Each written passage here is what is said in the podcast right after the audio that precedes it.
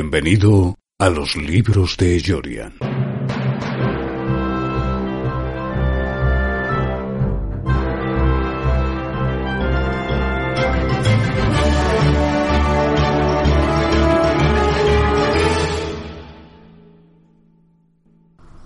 Hola, bienvenido un día más a los libros de Jorian. Hoy doy comienzo a una serie especial que va a durar cinco episodios y voy a emitir un episodio cada día a partir de, hoy, de este. Y con, por dos motivos. Primero porque se acerca una fecha muy, muy esperada para todos los amantes del terror, como es Halloween, y quería hacer un especial por Halloween. Y el segundo motivo es que mi podcast cumple un año en estos momentos y quería celebrarlo eh, bastante porque sobrevivir un año con un blog es bastante difícil. Dicen que solo el 20% de los blogs sobreviven. Pues con un podcast es muchísimo más complicado porque eh, requiere muchísima más técnica para desarrollarlo. Implica muchas cosas, ¿no? Inseguridad, porque te muestras de otra manera. No, no estás pensando eh, cada frase que estás escribiendo, sino que vas produciendo la información en directo, en el momento, y así es como se queda después eh, registrado. Implica conocimientos técnicos, un aprendizaje necesario, en fin, por muchas cosas es un poco más difícil el sobrevivir a, la primera etapa de un podcast. Yo creo que, que lo he conseguido y por eso eh, acabo de cumplir un año con, con él y estoy muy contento por ello. Sobre todo muchas gracias em, a vosotros por seguirlo, por escucharlo, por darle a me gusta. Esa es la manera de, de apoyarme porque yo con esto no, no gano nada de dinero, solo la satisfacción de, hacer algo que me gusta y de, de la interacción que pueda tener con, con los oyentes. Así que la manera de apoyarme es darle a me gusta, compartirlo, escucharlo, suscribirse y, eso para mí es un pago muy grande. Em, durante este año he publicado, sin contar estos, he publicado 36 episodios, 35 episodios y, y se han producido 10.000 descargas, lo cual me parece una cifra muy buena, muy buena para ser un primer año. Em, creo que está teniendo un buen, una buena acogida y estoy muy, muy contento por ello. Todo esto empezó de una manera un poco, un poquito vaga porque em, sabía que quería hacer un podcast que fuera como una especie de prolongación del blog al principio hacía artículos complementarios, después artículos que no tenían nada que ver, hasta que finalmente digamos que fusionado un poco ambos y el blog sería un poco la parte escrita o la presentación del podcast, porque ahora mismo el podcast es digamos lo que eh, el formato que predomina en mi método de difusión. Empecé al principio los primeros episodios Verás que eran reflexiones literarias, em, un poco de ayuda también al escritor que empezaba a abrirse un poco al mundo y buscaba la fórmula para, para escribir sus obras, publicarlas y demás. Bueno, como, como sabrás, soy escritor mm, de terror, eh, publico mis libros en, en, en Amazon y poco a poco digamos que he ido girando la dirección del podcast hasta mm, donde estoy ahora, que es hablar sobre todo aquello que como escritor me inspira.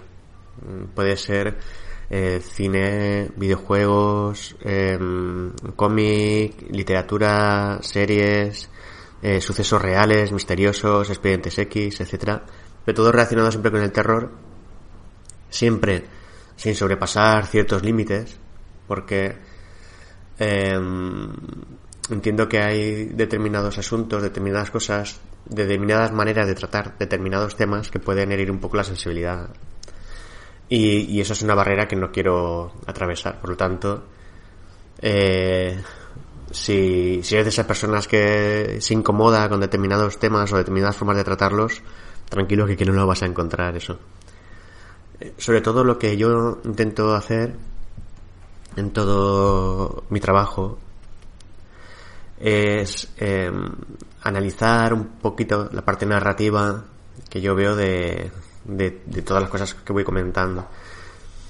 Siempre sin, sin pretensiones, porque no me considero un experto en nada, ni, en cine, ni en cómic, ni, ni siquiera en literatura. Solo soy una persona a la que le gusta mucho escribir, le gusta mucho el género de terror, me gusta mucho aprender y por ello eh, no solo consumo ese tipo de formatos, sino que también el hecho de hacer el podcast me obliga a reflexionar sobre ello y me obliga a avanzar un poco en, ese camino de aprendizaje.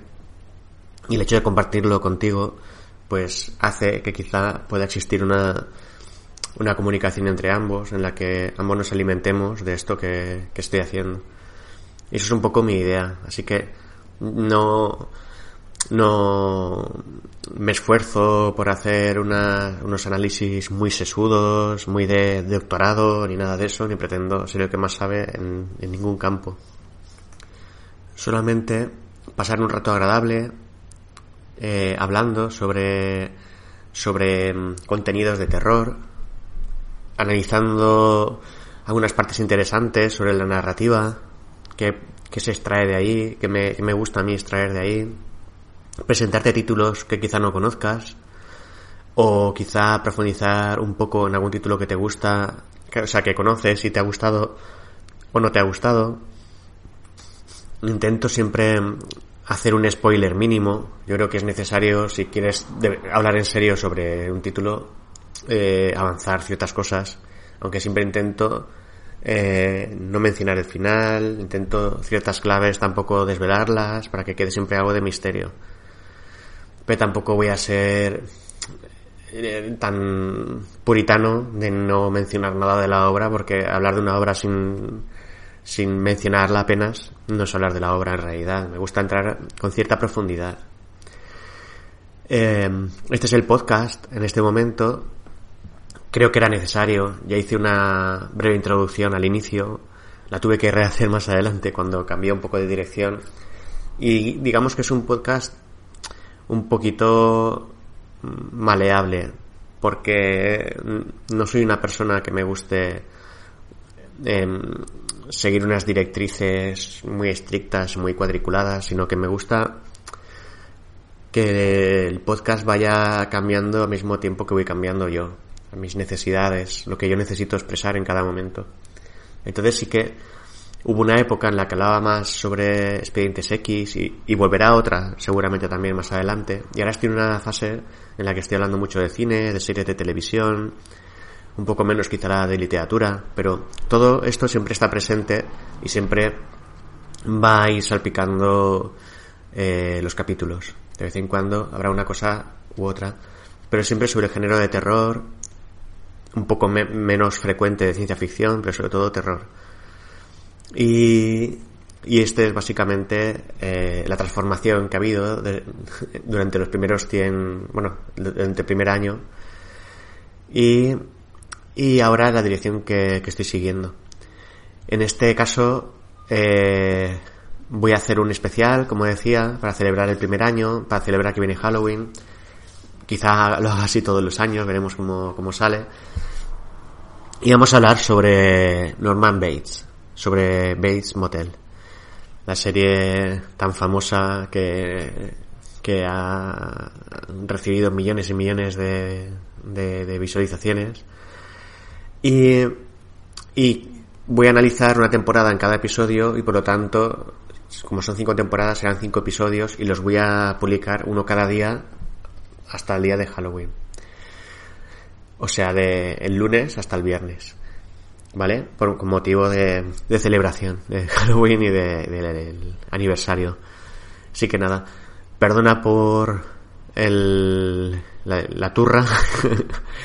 Muchas gracias por, por tu paciencia. Gracias por seguir el podcast. Que esto vaya creciendo sin dudas gracias a ti. Y, y me refiero a ti. Me gusta hablar en segunda persona y no en tercera, porque es muy importante. Para, tú eres muy importante para mí. Em, así que nada, te lo agradezco mucho que me sigas. Si quieres apoyarme, ya sabes, sigue escuchando, eh, comparte, eh, dale al, corazón de me gusta. Para mí eso es, vale más que, que el dinero. Así que muchas gracias y empezamos con, con Base Motel.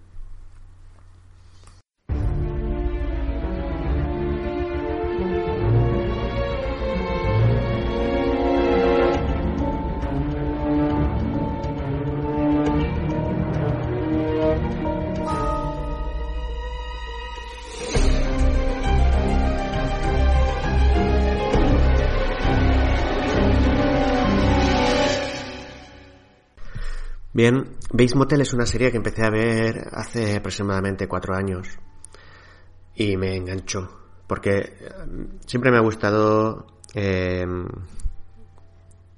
Norman Bates, el personaje, desde la película de Psicosis que me marcó mucho de niño y siempre me ha interesado. Vi Psicosis 2, Psicosis 3, toda la, la saga hasta de Psicosis que luego digamos que tiene como muchas muchos títulos que, que a lo mejor no, no, no hacen merecer ¿no? al título original. Son como los pequeños hijos bastardos de, de, papá rico, ¿no? papá millonario, que fue psicosis, que generó mucho y luego se intentó explotar un poco todo, todo este fenómeno.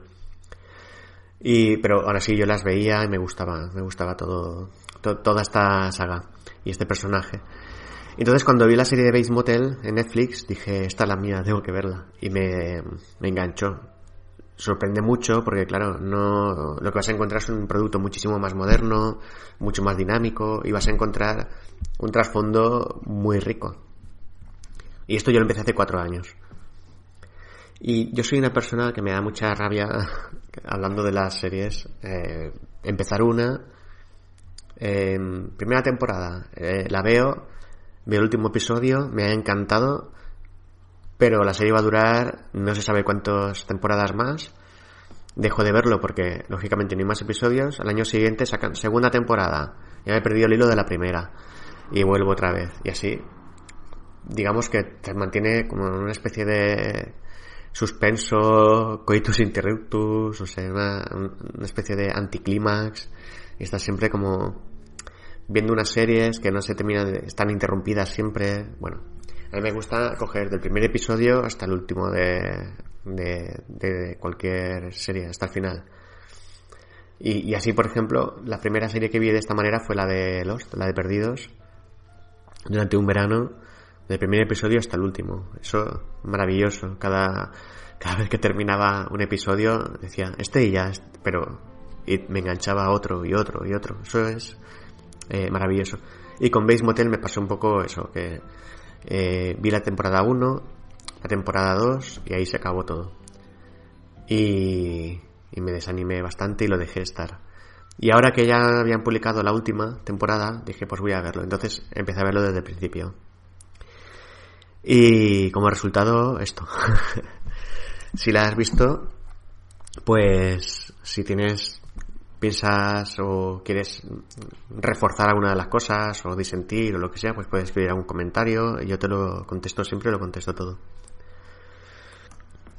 Como ya hice en, con la serie de que, estoy llevando a cabo del cómic de Walking Dead, voy a hablar de los personajes antes de empezar con la historia para conocerlos un poco y ver un poco por encima un poco las relaciones entre ellos, porque poquito a poco en los otros episodios lo iremos desarrollando un poco más. El primero sería Norma Louise Bates, es la madre de, Norman, interpretado por una bellísima Vera Flamiga, eh, que la verdad es que tiene una, una belleza que, que, a veces incluso sobrecoge. Eh, veremos cómo ella es como una especie de trampa mortal para los hombres. Bueno, iremos viendo. Em, se utiliza mucho su magnetismo, porque es un personaje que, que lo posee a grandes dosis. Y al mismo tiempo em, tiene unos ciertos rasgos de locura en los que no se llegue a incidir tanto como en Norman, pero eh, todos sabemos que Norman va a ser el, digamos, el psicópata loco, trastornado, porque hemos visto, o se supone que hemos visto, eh, la película de Psicosis. Eh, cosa que aconsejo ver antes de, ver esta serie, porque digamos que Psicosis nos muestra el asesino y aquí se va a hacer una especie de disección psicológica vital de este personaje y cuáles podrían ser a grandes rasgos las características familiares, sociales, psicológicas que fueron viendo este personaje y desarrollándolo hasta convertirse en ese asesino. Entonces, digamos que es el loco por excelencia. Pero no... Si bien en la película de Psicosis se entredejaba ver, o al menos yo siempre he tenido claro, que mm, debía existir una relación muy viciada entre la madre y el hijo, y que eh, la madre era de ese tipo de madres muy absorbentes. Eh, no recuerdo hasta qué punto se, deja ver esto o no, pero sí que recuerdo tener esa sensación. Y es a través de esta idea, eh, a través de la cual se va desarrollando esta serie. Norma es una mujer que trastornada, porque ha tenido a su vez unos problemas en su niñez que la han hecho así. Se cuenta como su padre era un borracho, un maltratador, que llegaba a casa, pegaba a la mujer, se veía a los niños, también los maltrataba. Y ella junto con su hermano Caleb se escondían en el armario, en la habitación oscuras y se sentían, digamos, protegidos el uno al lado del otro. Pero este, esta relación se va viciando y se va complicando porque digamos que el amor que no encuentra en el brazo, en el regazo de sus padres, lo encuentra en el de su hermano y acaban teniendo relaciones impropias y, sosteniéndolas en el tiempo. Eh, digamos que esto, esta infancia difícil ha trastornado mucho a los dos hermanos y en ella ha creado una mujer obsesiva con su hijo, hiperprotectora, justo todo lo que a ella le ha faltado eh, que le cuenta, le hace partícipe de todo, por lo menos en un principio, de la historia como si fuera un adulto, cosa que no lo es y no puede comprender ni participar de ciertas cosas. Eh, al mismo tiempo intenta apartarlo de, la sociedad, retenerlo para ella sola, protegerlo de todo y digamos que va poco a poco minando su la, psicología del crío. Se supone que no solo esto lo que, lo que hace que, que Norman se vuelva en lo que es, sino que al menos yo infiero de la historia es que también hay algún rasgo psicológico hereditario que se va pasando y que hace que, que, sea así, igual que la madre. Esta es Norma. Eh, estaba casada. Al principio de la historia se están mudando a, este pueblo tan pequeñito y tan, tan pintoresco al principio. Eh, y se mudan allí porque el padre ha muerto por un supuesto accidente en el garaje. Veremos que luego no, no es tal. Y han cogido el dinero del seguro y Norma ha montado un hotel, digamos. Es el famoso Hotel Bates. Eh, motel. y, aquí empieza la historia. Se presenta el personaje conduciendo con su hijo normal al lado, él está protestando porque ella no le ha consultado la decisión de, de trasladarse allí. Ella le dice que lo hace para protegerle y que es necesario y que ya verá como en ese lugar va a haber mucha prosperidad para los dos y demás. Norma es un personaje yo creo que con el que es difícil identificarse. Porque aunque a veces despierta cierta compasión, a veces despierta incluso cierto deseo, pero sin embargo es un personaje que es muy manipulador, es muy manipuladora, em, muy controladora mm, y em, parece que, está cubierta de, rasgos negativos, detrás de esa sonrisa tan radiante, esa mirada azul tan inmensa. El color azul en esta serie veremos que, juega un papel muy importante. Los ojos de, de esta madre de Norma son inmensos y te sumerges absolutamente en su mirada. Ocurre algo muy parecido. No me había ocurrido nada así desde Expediente X y, y la gente de Ana Scully. Cada vez que se te mostraban su ojo, su pupila, había una escena eh, bastante típica que es cuando ya estaban observando a través de un microscopio y de repente tú veías un ojo maravilloso y te sumergías y de hecho Dana Scully este personaje se convirtió en una especie de mito sexual, entre comillas, para determinado grupo de personas en los que les, gustaba ese tipo de, de serie de misterio y todo eso. Y es por eso, porque le confería una belleza muy interesante, una profundidad inmensa. Pues es algo parecido a lo que ocurre con Norma. Independientemente de, de cómo sea su físico, que es muy atractiva, pero independientemente de ello, esa mirada es tan profunda y tan, tan hermosa que te cautiva. Y yo creo que utilizan esto como para dar fuerza al aspecto seductor del personaje. El siguiente que eh, sobre el que voy a hablar es el hijo Norman Bates. Eh, estos dos personajes estaba claro que tenían que venir en el paquete. El hijo, como digo, se va a volver loco.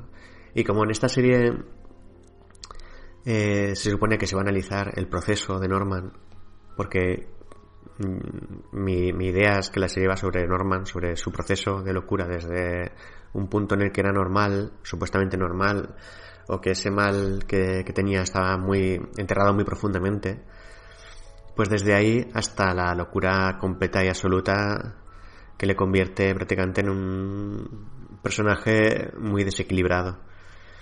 Entonces, eh, al principio, aunque empieza estando sano,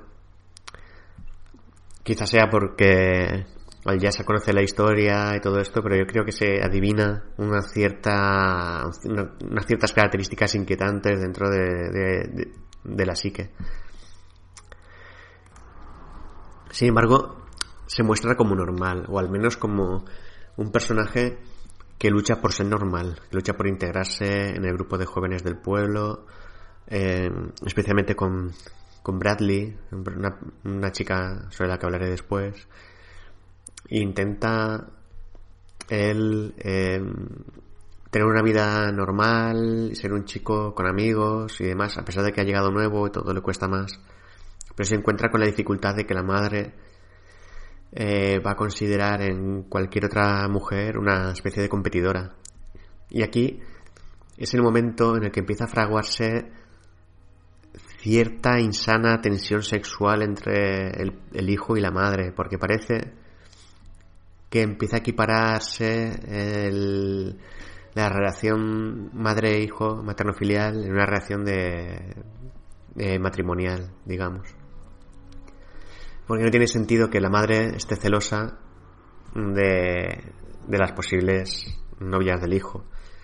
Aunque es un hecho que en la vida real en muchas ocasiones sucede. Digamos que eh, podríamos hablar quizá de un síndrome de la madre protectora o hiperprotectora irracionalista, esta madre que te lleva al médico y no te deja hablar, ella cuenta los síntomas al médico, el médico suspira con impaciencia y dice, no, es que le he preguntado al niño,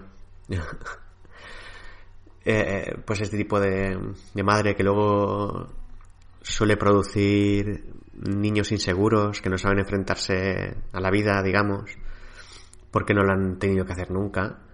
Eh, incluso relacionarse con, con otras personas pues les cuesta más y todo esto. Digamos que no sé si podría hablar propiamente de, de un síndrome o de, no sé, una, una característica de determinadas madres demasiado protectoras. Y en este caso, digamos que se han acogido un poco a este perfil, pero lo han llevado hasta un extremo eh, de locura, ¿no? Nunca mejor dicho, lo han llevado hasta, hasta el extremo más, más desequilibrado que se pueda concebir. Después tenemos a Dylan Massett, que viene a representar la antítesis de Norman es un hijo aparentemente no deseado por la madre, no querido. De hecho, él aparece en escena porque se ha enterado por el periódico de que su madre ha comprado el hotel y se han trasladado de allí. Porque él ya, digamos que se había independizado hacía tiempo, lleva tiempo sin ver a su madre y a su hermanastro. Porque parece ser que es hijo de otra pareja anterior y que de alguna manera eh, todo el apego que, que Norma siente por su hijo Norman se convierte en desapego con Dylan. No lo quiere ver, en cuanto aparece en escena, la madre se le está preguntando cuántos días va a quedarse. Parece disgustarse cuando él le dice que va a buscar trabajo ahí en la zona.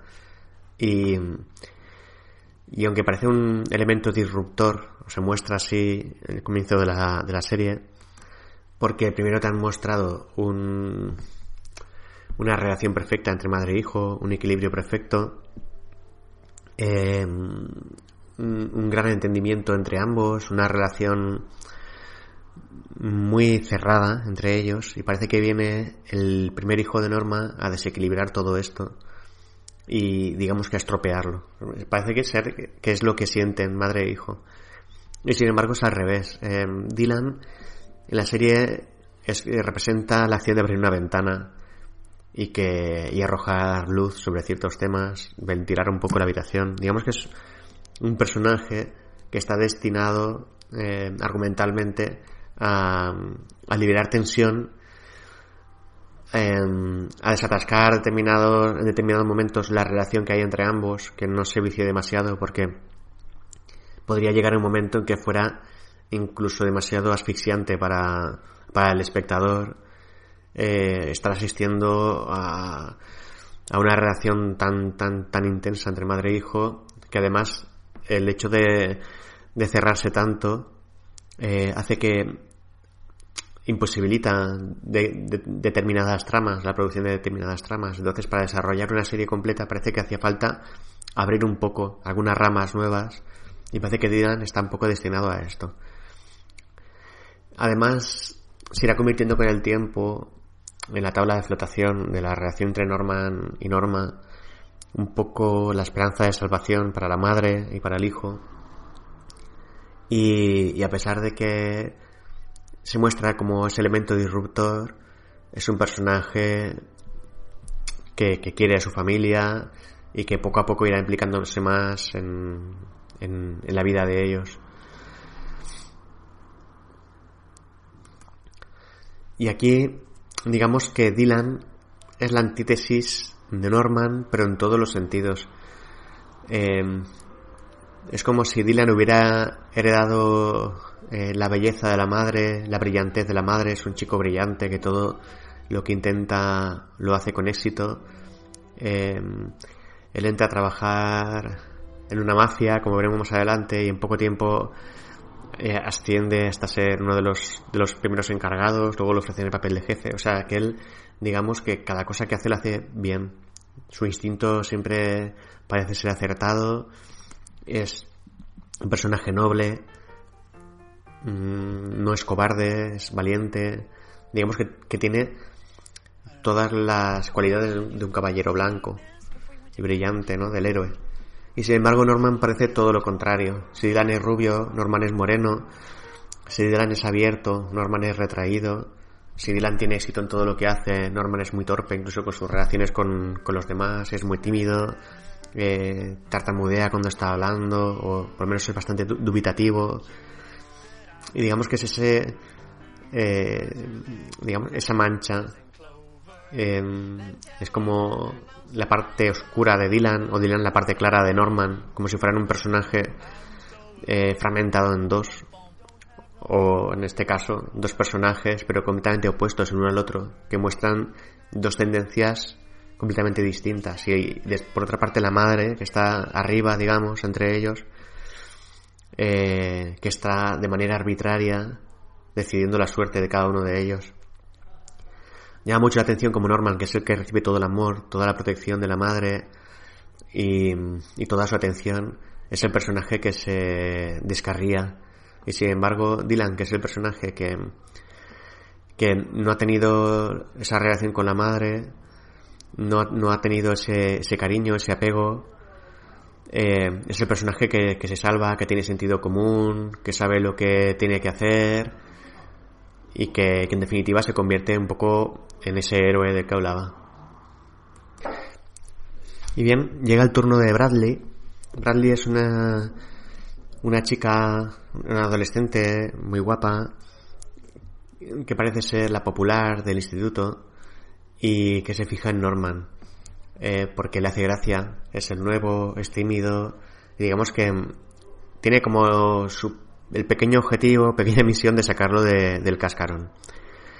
Y entonces es el personaje que aparece con su grupo de chicas con un descapotable frente a la casa de Norman para llevárselo por ahí de, juerga y, hacerle despertar un poco, hacerle que se integre en el pueblo. Digamos que es la típica chica popular que no por ello es borde o antipática con, los demás, sino muy al contrario, intenta eh, integrar al chico que ha venido de fuera.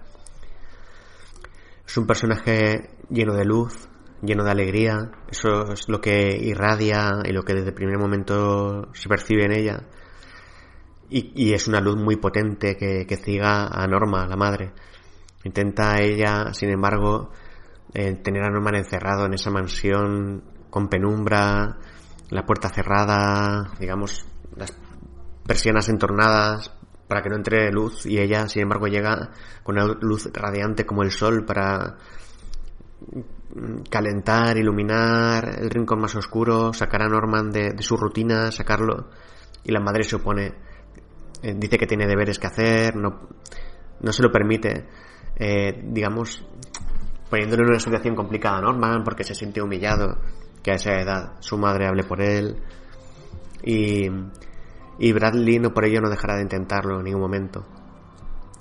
Sin embargo, luego veremos cómo eh, a medida que las tramas de la serie evolucionan, hay algunos personajes que, que, que cambian, cambian todos eh, pero algunos lo hacen de una manera muy profunda, sobre todo es Bradley. Bradley es un personaje que da mucha lástima, porque pasa de ser este personaje brillante que lo tiene todo, el éxito, que es maravillosa, es, es una chica brillante, y pasa de ser eso a convertirse en un personaje muy oscuro, sin futuro, sin esperanza. Y es el personaje que vamos a ver en un primer momento en lo más alto, en el punto más alto que ningún otro personaje alcanzará en la serie, y también la vamos a ver en el punto más bajo que ningún otro personaje alcanzará. Y da mucha lástima porque es una chica que a pesar de que normalmente estos personajes que tienen tanto éxito provocan cierta antipatía en el espectador, en este caso no, en este caso despiertan mucha simpatía y sobre todo muchísima empatía. Em, es un personaje al que compadeces mucho la suerte que tiene Después tenemos a Emma, que viene a ser un poquito la antítesis de Bradley. Es también otra chica del instituto, pero al mismo tiempo que hablaba de la, la, semejanza entre Norman y, su hermano Dylan, o las, las diferencias. En este caso ocurre algo parecido. Emma parece la antítesis de Bradley.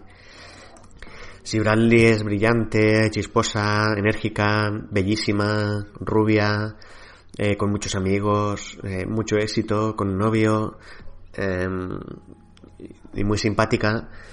Sin embargo, Emma es un personaje muy apocado, eh, con muy baja autoestima, es, es profunda, es brillante pero profunda. O sea que digamos que esa brillantez no, no la comparte con el mundo. Em, es intensa, es muy madura, y además es una chica que está enferma, es justo lo contrario de Bradley. Y ella, digamos que tiene una enfermedad pulmonar muy grave que le puede provocar la muerte en un futuro. Y siempre va eh, arrastrando un tanque de oxígeno y una mascarilla la que tiene que respirar. Digamos que esto es una barrera muy difícil de superar para, para sus relaciones con los demás y físicamente se siente muy limitada y está muy limitada además de, toda la cuestión psicológica que hace que sea retraída y demás. Este hecho de, del tanque es algo que incide mucho en toda esa timidez y que, que la va a apartar un poco de, esa vida social. La, vemos a ella en el instituto caminando sola, relacionándose poco. Y sin embargo, vemos a Bradley eh, seguida de un cortejo de, personas que la admiran, eh, la desean, la adoran, mm, quieren estar con ella, etcétera. Por otra parte tenemos al sheriff Alex Romero. Es un personaje muy duro, eh, es bastante inexpresivo y eso eh, digamos que le quita cierta credibilidad en determinados momentos. Aunque el hecho de ser tan inexpresivo, digamos que mm, focaliza un poco eh, toda la dureza de este personaje, porque es un personaje con muchísima dureza. El hecho de ser tan inexpresivo, digamos que no le, no le va tan mal al personaje. Eh, tiene los ojos pintados, una cosa que me llamó mucho la atención desde el primer momento, que parece ser que le, pintan la raya del ojo para focalizar la atención de, eh, del espectador en su mirada. No sé si es una forma estética de darle más potencia al personaje, eh, más autoridad, pero de cierto modo sí que crea esa sensación. Es un personaje que, por el hecho de tener la raya pintada de negro del ojo, parece como más intenso. Parece que su mirada te perfora. Y quizá, quizás eso es lo que se buscaba. Eh, durante esta primera temporada, eh, Alex Romero va a ser muy incisivo, es un sheriff muy duro, que parece que, busca la verdad de todo lo que está ocurriendo. Y, es muy amenazante su sola presencia porque mm, estás te está interrogando y parece que te está transmitiendo una imagen mental que es la silla eléctrica o algo así. Así de duro es. Sin embargo más adelante a medida que la serie vaya avanzando veremos en él eh, ciertas inclinaciones que le van a ir convirtiendo un poco más inhumano, lo van a ir humanizando hasta el punto de que eh, el espectador entiendo que empatiza bastante con él. Yo por lo menos sé que empaticé mucho y me sentí bastante identificado. Yo creo que que finalmente de todos los personajes es el personaje con el que más identificado me siento, porque Dylan es demasiado brillante, eh, Norman es demasiado oscuro y este, digamos que aunque empieza siendo muy duro, finalmente se vuelve muy humano.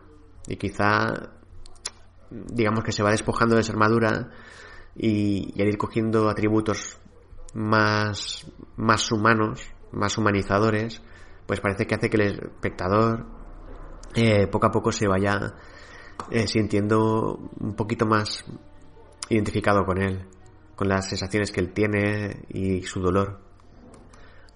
Y por último, eh, para finalizar ya con los personajes importantes, tenemos a Caleb.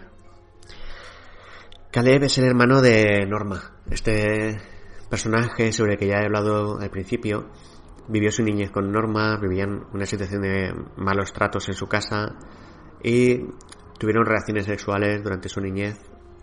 Norma escapó de casa debido a esto porque eh, en un momento dado ella Parece ser que tomó conciencia de que eso no era correcto y le prohibió que siguiera, entonces él la forzó porque estaba como enfurecido porque lo que siempre había sido suyo, lo había pertenecido, de repente dejaba de serlo. Ese fue el momento en la adolescencia en que Norma desaparece de la casa, huye, huyendo, y se acaba eh, su relación con Caleb, que volverá eh, en esta serie en la segunda temporada para, para complicarlo todo un poco más. Digamos que es una vuelta de tuerca al guion, un guion muy retorcido, por otra parte, con muchísimas subtramas, de las que voy a analizar solo algunas de las más importantes, las que más me han llamado la atención. Y ahora vamos con estas tramas. Em, la primera que tenemos es la que representa el triángulo que existe entre Norman, Bradley y Emma. Porque casi desde el principio vemos como Emma está bastante interesada en Norman, parece que le gusta de verdad y, y sin embargo eh, Bradley eh, tiene completamente eh, obsesionado a Norman. Bradley se acerca a Norman, como he dicho antes, digamos que por un buen sentimiento hacia alguien nuevo, pero ella tiene novio y no parece desearle en absoluto, solamente desearle cosas buenas. Y Norman parece no ver, digamos, lo, buena persona que, es Emma y, está cegado absolutamente por Bradley. Por lo menos eh, cuando lo estás viendo tienes esa sensación, pero ¿por qué no te das cuenta de que tienes a esa chica ahí? Estás sufriendo, ¿no? Por él, por su inconsciencia, porque digamos que se va hacia la planta, la flor más bonita, ¿no? Del campo. Eh, y no se está fijando en Emma. Este es un triángulo amoroso en el que nadie consigue lo que quiere. Emma quiere estar con Norman, Norman quiere estar con Bradley y, y Bradley en realidad eh, es ajena a, a todo esto. Está introducida dentro de este triángulo por deseo de Norman. Aunque hará un hecho que sí que, que la atraerá definitivamente. Y ocurre tras la muerte del padre de Bradley en lo que parece ser un asesinato demasiado terrible, ¿no? Porque eh, el hombre le han prendido fuego dentro del coche y es demasiado terrible eso para, para soportarlo. Bradley, que conoce la, la atracción que despierta en Norman, digamos que en un momento dado en que Norman va a consolarla, se acuestan en casa de Bradley en su habitación. Bradley busca el consuelo de alguien, Norman busca el amor de Bradley y, al día siguiente Norman está convencido de que, de que tiene novia y se lo cuenta a Emma. Emma se frustra, em, sufre mucho, vemos cómo sufre recrimina a Norman su conducta, le dice que, que, espera de Bradley, si espera amor, que no lo va a tener. Norman se enfada con Emma, Emma cuenta la reacción está en el instituto. En definitiva, la, cosa se va complicando. Y Bradley, que tiene novio, en ningún momento ha deseado dejar de tenerlo, solamente eh, tener ese, ese pequeño desliz en ese momento porque digamos que lo necesitaba. Y aquí la, digamos que ese triángulo se rompe en este punto porque se rompen las relaciones entre los tres. Este es un fracaso para Norman. Ha tenido su primera relación sexual con una chica que le atraía muchísimo, pero después tiene una frustración emocional muy importante. Em, y creo que, va a desembocar un poco en, en los sucesos del final del episodio. Por otra parte, vemos una norma, eh, digamos, hipersexualizada. Es una norma muy sensual, muy sexual, que, parece que atrae la atención y el deseo de, de, los hombres. Y aunque ella posee este poder de atracción tan, tan grande en todos los hombres, eh, parece ser un personaje eh, completamente asexual, porque parece no necesitar el sexo ni necesitar el amor de ningún hombre. Eh, parece que, en cierto modo, le incomoda mantener relaciones sexuales con, con hombres, cosa que se podría explicar por su pasado, y parece que usa bueno, esto no lo parece, esto es así absolutamente. Ella usa todo ese poder, esa atracción sexual para manipular a los hombres para, para que vayan satisfaciendo sus necesidades.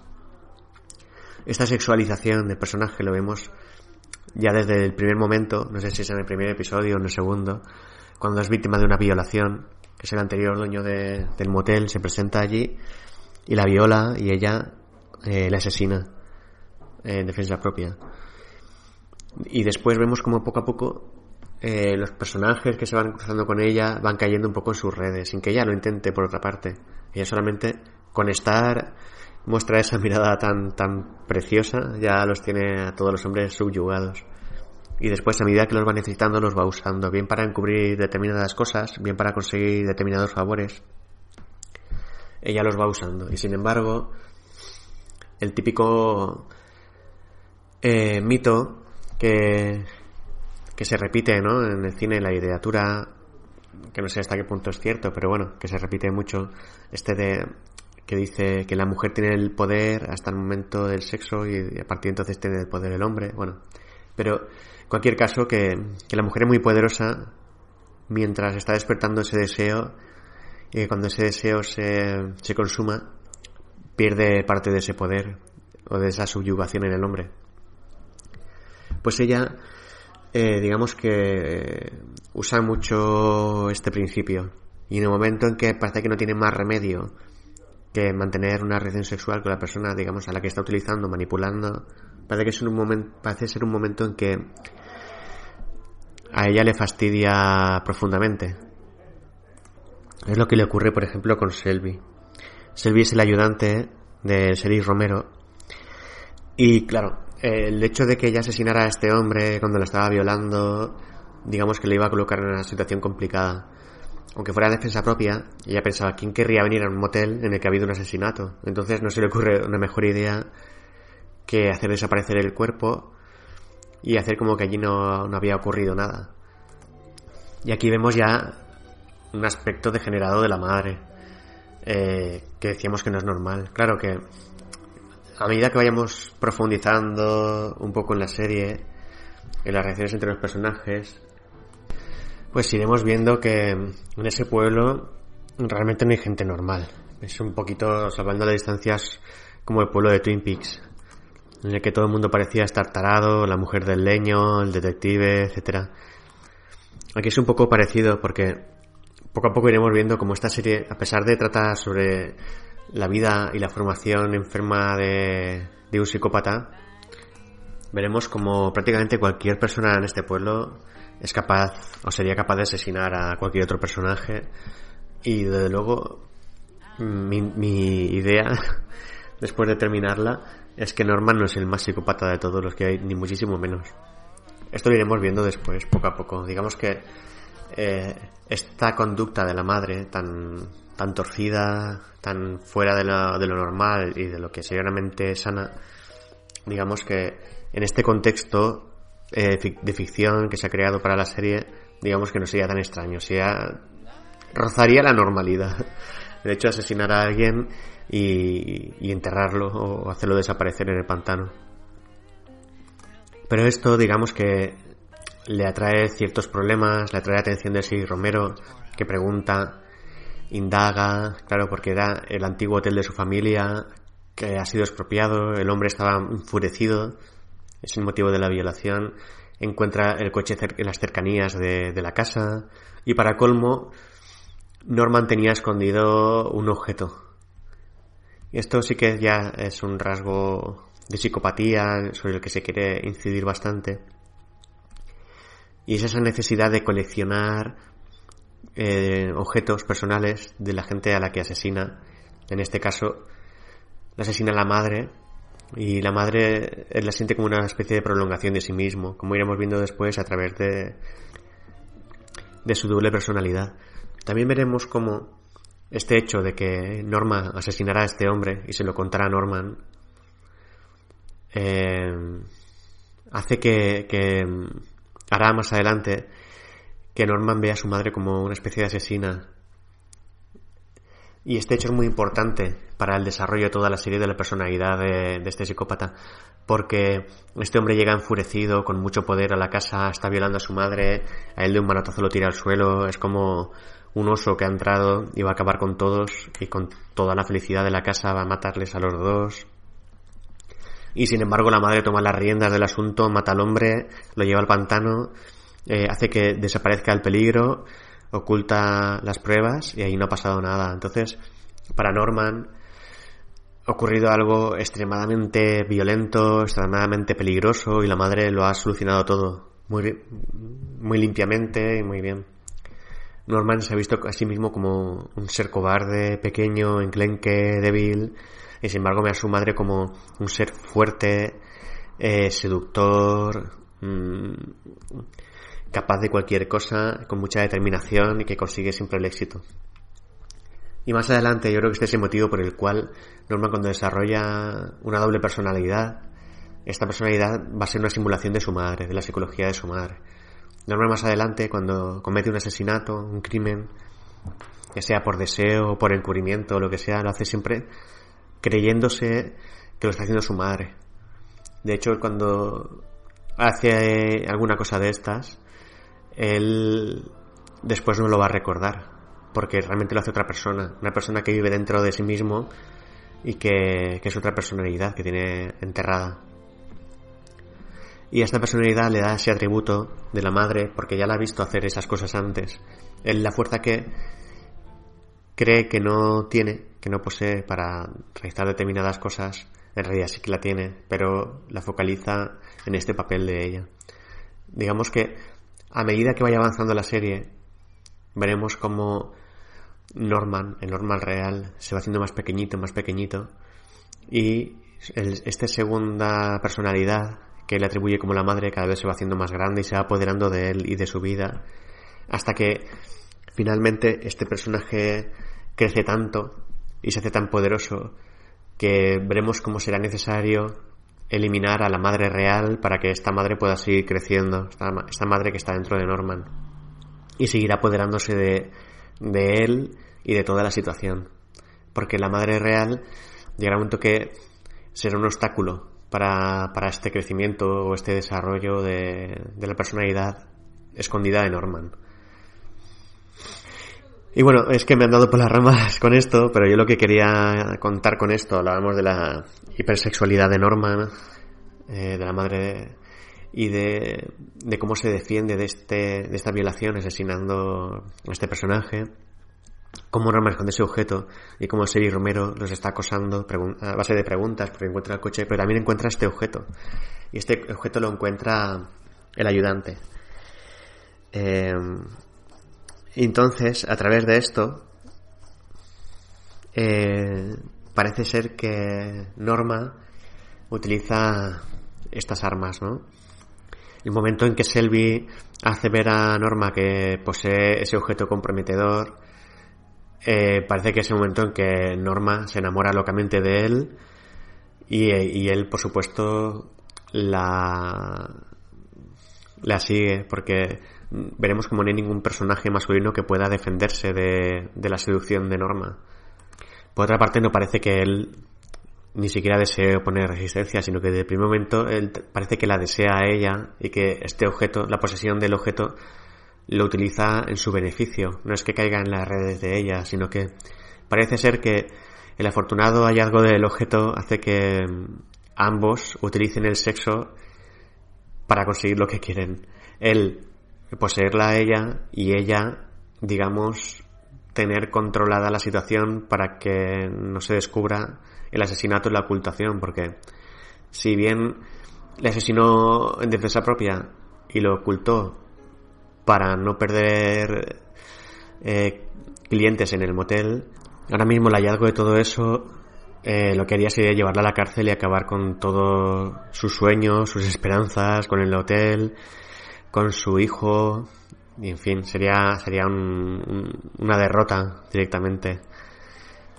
Como tramas importantes tenemos por una parte una que va sobre la trata de blancas y esta trama em, engancha mucho el espectador. De hecho cuando esta trama se cierra más o menos a mitad de temporada eh, la audiencia de la serie bajó muchísimo.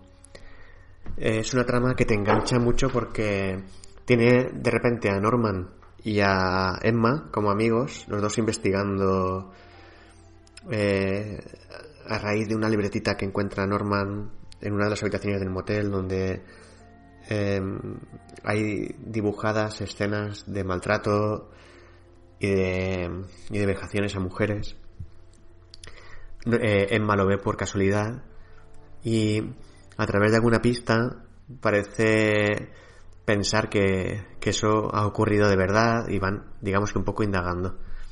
Es un momento de la serie, para mí, el único momento en el que conseguí empatizar con, con Norman, el único momento en que el personaje me cayó bien y Y por momentos yo estaba viendo la serie sin, sin pensar que se iba a convertir en, en ese monstruo o pensando que por qué tenía que convertirse en ese monstruo. Eh, con, con, lo bien chico que parecía, ¿no? Parecías un poco lamentar el destino que le esperaba, porque de repente estaba viviendo una historia como de aventuras, de investigación, con Emma, que era un personaje al que muy pronto el espectador coge cariño. Y llegan indagando y indagando hasta descubrir que Bradley está implicado en todo esto y que es uno de los de los los responsables. De hecho, tiene a una mujer secuestrada en su, en su casa, maltratada y es una esclava sexual. Entonces, digamos que eh, empieza a destaparse un poco toda la suciedad ¿no? que, que ocurre en ese pueblo y, y empieza a verse que, que los personajes en general van a ser todos bastante oscuros. No, no vamos a ver situaciones normales, personajes extraordinarios moviéndose en situaciones normales, sino que vamos a ver personajes eh, enfermos moviéndose en un mundo enfermo, transitando a través de él. No voy a contar tampoco cómo se desarrolla toda esta trama, porque, como siempre digo, lo que yo quiero es sobre todo eh, analizar un poco lo narrativo, ¿vale?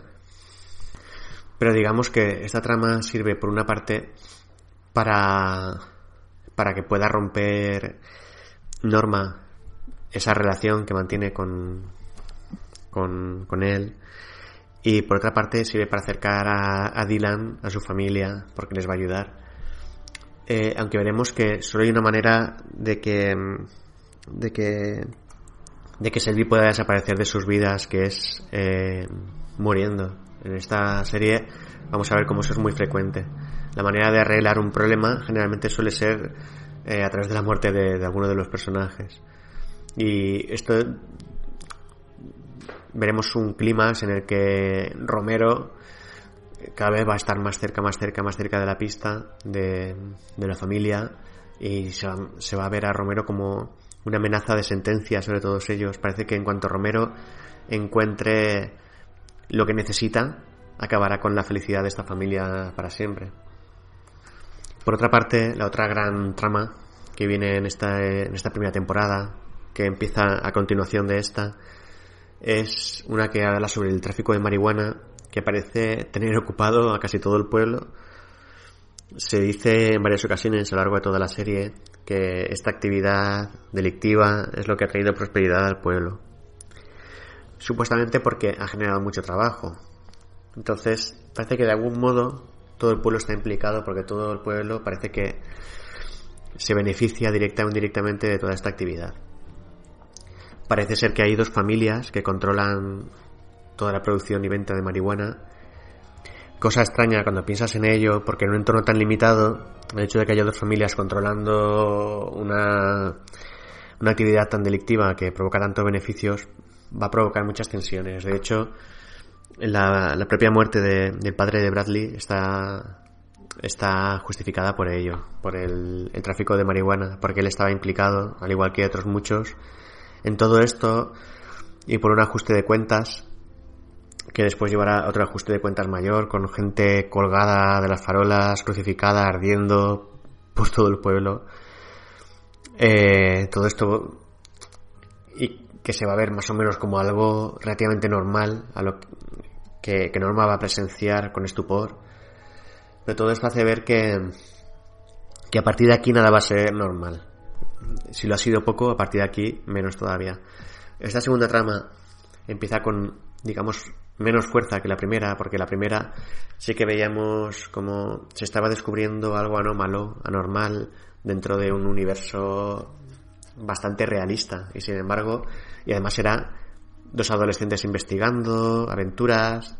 Estaba muy, muy bien, digamos, como cine familiar, bueno, quitando de, lo sórdido, ¿no? De, de lo que la trama mueve. Pero a partir de ahí baja la audiencia, baja un poquito el interés también y la intensidad porque eh, digamos que mm, toda la trama de, la serie sube a un ritmo frenético. Muere el padre de Bradley, Bradley se deprime, eh, revienta la reacción entre Emma y Norman porque Norman se acuesta con Bradley.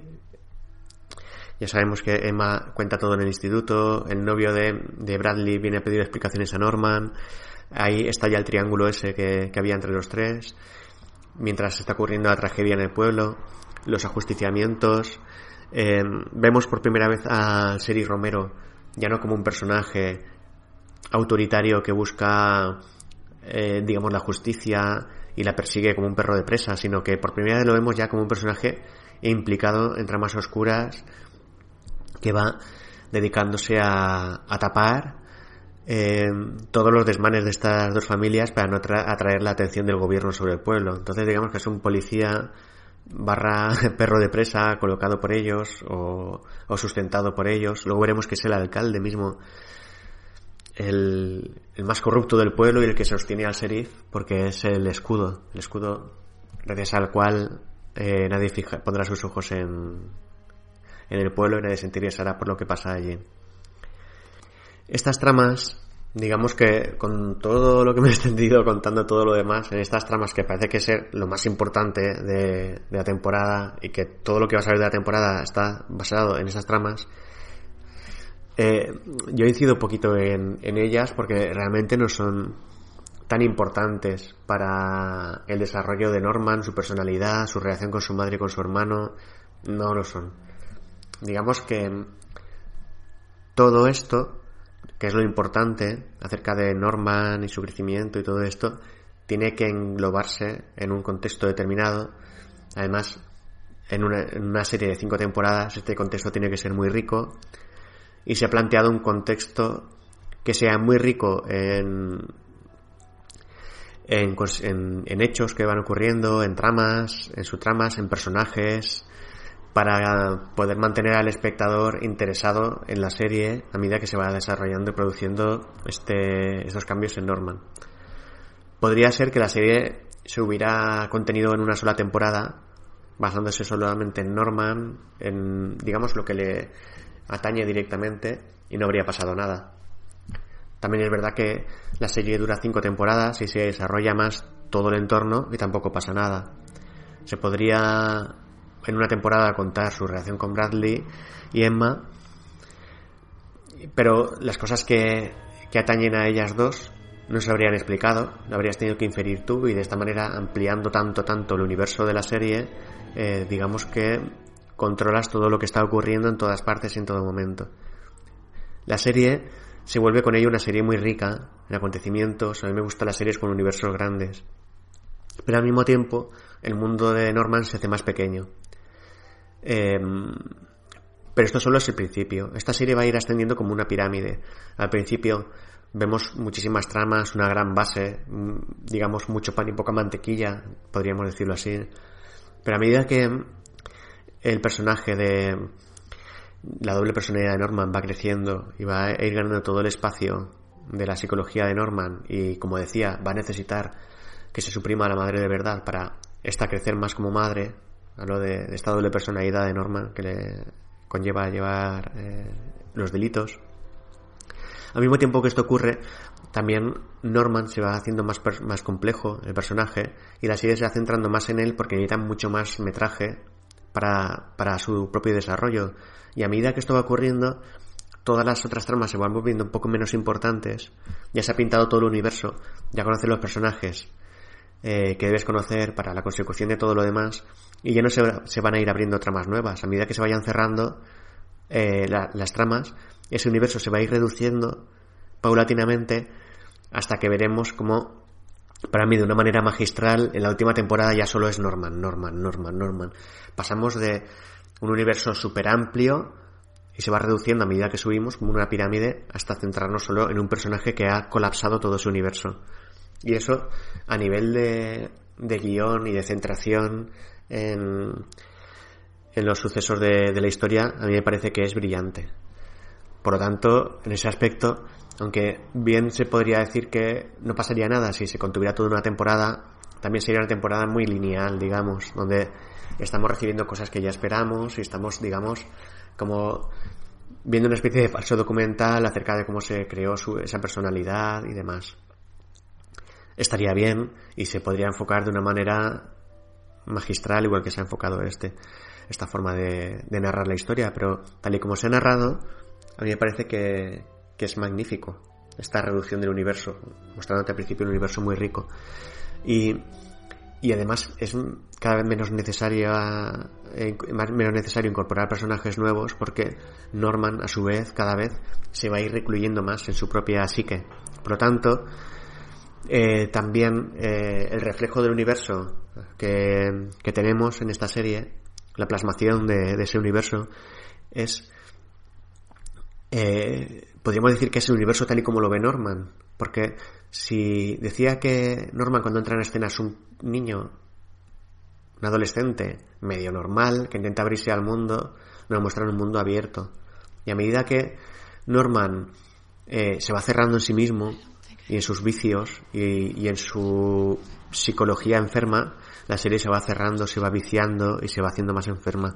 Y al final, digamos que de una manera algo simbólica, cerrando puertas, cerrando ventanas, empezando a oler ya un poco a cerrado, pues la serie te va transmitiendo, en cierto modo, parte de las sensaciones que parece inferir la actitud de, Norman. Por lo tanto, digamos que estaríamos hablando de una especie de metalenguaje. El hecho de que, de que se vaya cerrando así ese universo y que al principio estuviera tan abierto. Lo cual me parece sensacional porque de manera inconsciente te está preparando a lo que va a venir, te está contextualizando mucho y, y algo que parece innecesario al final se está convirtiendo en una herramienta que te llega, digamos, no por vía directa, sino que te entra directamente al inconsciente. Eso te atiza en el inconsciente todo esto y tú eh, te vas encerrando en la historia a medida que Norma se va cerrando en sí mismo y se va convirtiendo cada vez en una serie que tiene un consumo, digamos, un poquito más adictivo. Y todo esto está conseguido mediante esto, esa apertura en el mundo y, y paulatina eh, reducción. Y como decía yo, pues es el motivo por el que estas dos tramas que son tan importantes en la primera temporada, la trata de blancas, el tráfico de la marihuana, que en la segunda temporada también será muy importante, pues yo lo he tratado muy poco. Eh, básicamente sirve para desarrollar al personaje de, de, Dylan y para ser un poco ese, ese agua del que el pececito llamado Norman se va moviendo. Eh, nada más, para ver la, las tramas estas en profundidad que tienen su miga, eh, son interesantes, pero para verlas en profundidad, pues ver la serie, claro. Yo cuento con que tú ya la has visto y ahora estás escuchando el podcast porque la serie te ha gustado, o bien porque no sabes si te va a gustar y dices, pues voy a escuchar el podcast a ver. ¿Vale? Las dos cosas son, son posibles. Eh, dejo a tu criterio decir, voy a escuchar hasta aquí o hasta allá porque yo intento no entrar demasiado en spoilers, pero cuando es necesario sí que lo, lo voy a hacer. Yo creo que esta serie, la última temporada, hacia el final, sí que voy a tener que hacer spoiler. Todavía no me lo he planteado cómo lo voy a plantear, cómo lo voy a hacer me gustaría no hacerlo, pero es que claro, es muy difícil ¿no? hablar de la serie sin, sin anticiparlo. Entonces, yo siempre prefiero que si lo estás escuchando es porque no te importa conocer el final o porque ya lo conoces. No quiero pensar que te lo voy a estropear. ¿Vale? Eh, queda la última trama de este, esta primera temporada, que es la pobre y adorable Miss Watson. Miss Watson es la profesora de literatura de Norman del instituto y es una mujer preciosa que se preocupa mucho por Norman. Ve que él es un chico retraído, él le habla de su madre, ella parece que empieza a sospechar que quizás su madre lo tiene encerrado en un universo demasiado limitado. Ella intenta sacarlo de casa, que se presente a un concurso, existe cierta tensión sexual entre ellos, existe quizá cierto comportamiento adecuado, inadecuado por parte de ella, porque le insta a presentarse al concurso, pero también le invita a ir a su casa después de clases para ella ayudarle con su redacción, cosa bastante inapropiada porque debería hacerlo en el propio instituto, aunque luego más adelante se explicará que era una práctica que ella solía hacer con los alumnos, llevárselos a casa y seguir formándoles allí. Pero al mismo tiempo, también se irá explicando después que ella era una mujer, digamos, una especie de fe fatal, que se acostaba con muchos hombres, que le gustaba seducir a los hombres, etc. Entonces, ella se mueve en ese terreno ambiguo que te deja a ti un poco decidir cómo es ella en realidad, porque no te lo van a, decir mm, de una manera eh, clara. Tú decidirás si ella le quería seducir o si es la mente enferma de él que ha visto lo que no tenía que ver. Eso tú como espectador eres el, el que tiene que decidir eso. Sí que vemos como eh, Norman cuando está en su casa, ella dice que se va a cambiar, a poner cómoda y se va a la habitación y a través de un espejo él ve como ella se desnuda y entonces vemos un hecho muy importante en la serie que es el primer asesinato de él.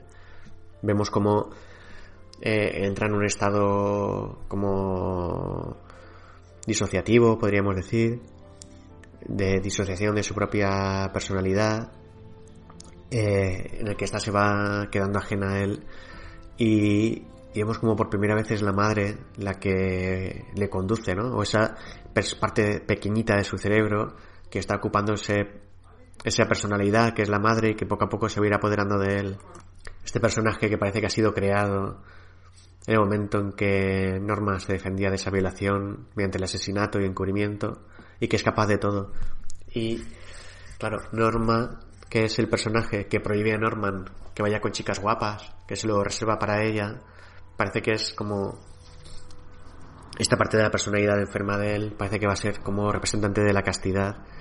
Norman, que ha sufrido ese desengaño amoroso, ha tenido su primera relación sexual y los ha visto tan frustrado, tan profundamente frustrado cuando se sentía enamorado de Bradley.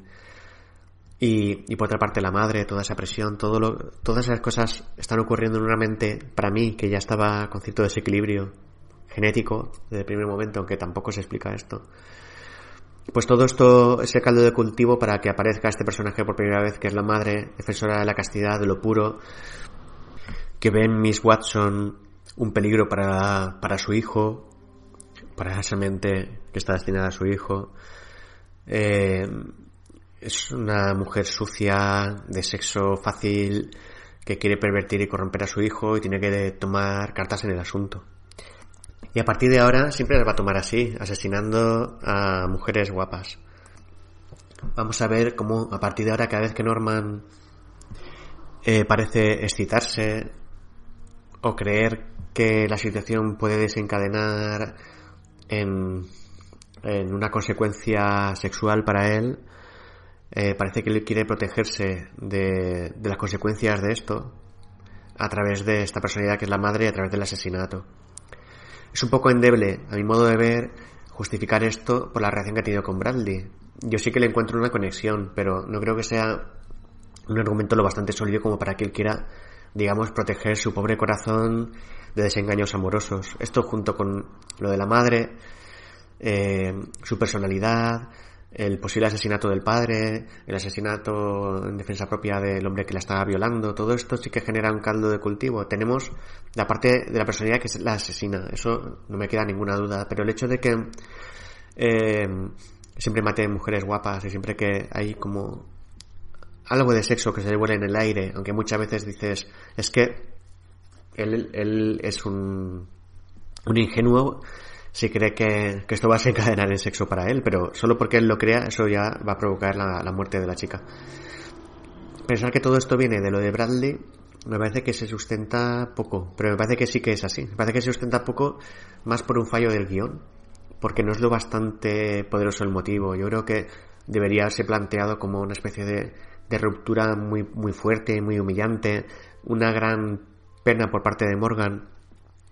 Aunque por otra parte eh, es difícil hacer esto porque estamos trabajando en la mente de un psicópata y se está tratando siempre de que parezca que Morgan no tenga emociones o manifieste las emociones de una forma muy templada. De hecho, eh, una de las emociones que va a mostrar va a ser la ira con más frecuencia y siempre, o casi siempre relacionado con su madre, eh, o en algunos casos con Emma. Y, y sin embargo el amor, la compasión, la ternura, todo esto, digamos que si empieza al principio de una manera templada, luego va desapareciendo. Entonces es un poco difícil mostrar a un Norman con el corazón roto cuando quieres estar endureciendo ese corazón porque es el de un psicópata que es incapaz de, empatizar. Entonces, no sé si, si está planteado como que mm, es cosa de lo que ha ocurrido con Bradley, le ha afectado profundamente aunque no lo sabe manifestar, pero de alguna manera se tendría que haber mostrado de una forma visual para, para el espectador. Con este suceso termina la primera temporada, el primer asesinato de Norman. Se estaba mostrando un chico normal, demasiado normal. Sabíamos que es Norman, la persona de la que se trata. Durante la temporada he estado lamentando que la serie se llamara así, Hotel Motel, Base Motel, porque me estaba cayendo verdaderamente bien este chico y sabía en lo que se iba a convertir y deseaba que no lo hiciera. Eh, provocarme ese sentimiento lo considero un logro también. Y finalmente eh, te enseñan que la cosa va en serio y que no esperes un cuento de hadas porque Norman es un asesino y ya te lo enseñan aquí. Una de las últimas escenas ya es cuando vemos a Norman que ha guardado un, objeto de ella, un objeto personal también. Y esto se va a ir repitiendo a lo largo de, toda la serie. Es como cuando en la serie de Dexter, él, que era un analista de la sangre y todo eso, él guardaba una muestra de sangre de cada asesinato que, cometía. Pues esto es algo parecido. Necesita tener algo, digamos que asesinar a esa persona y quedarse un objeto suyo era como poseer a la persona. Digamos que ha dejado de poseerla sexualmente para poseerla de un modo que a él mm, de alguna manera le parece más plena, que es asesinándola y quedándose un objeto. Quedándose el objeto es como quedarse la, la esencia de esa persona y hacerla suya. Es algo un poco complejo de, de entender. Yo creo que, que tiene que ser eso, aunque mm, es muy difícil para mí entender esto, ¿no? Pero, parece que, va por ahí. Hasta aquí la primera temporada de Base Motel. Eh, mañana la segunda. Te recuerdo esta serie de cinco episodios especiales por eh, la noche de Halloween y porque el podcast cumple un año. Así que nada, mañana más. Muchas gracias por escucharme. Ya sabes, dale a me gusta, comparte, escucha. Eh, muchas gracias por seguirme. Y nada, espero que lo hayas disfrutado. Hasta mañana.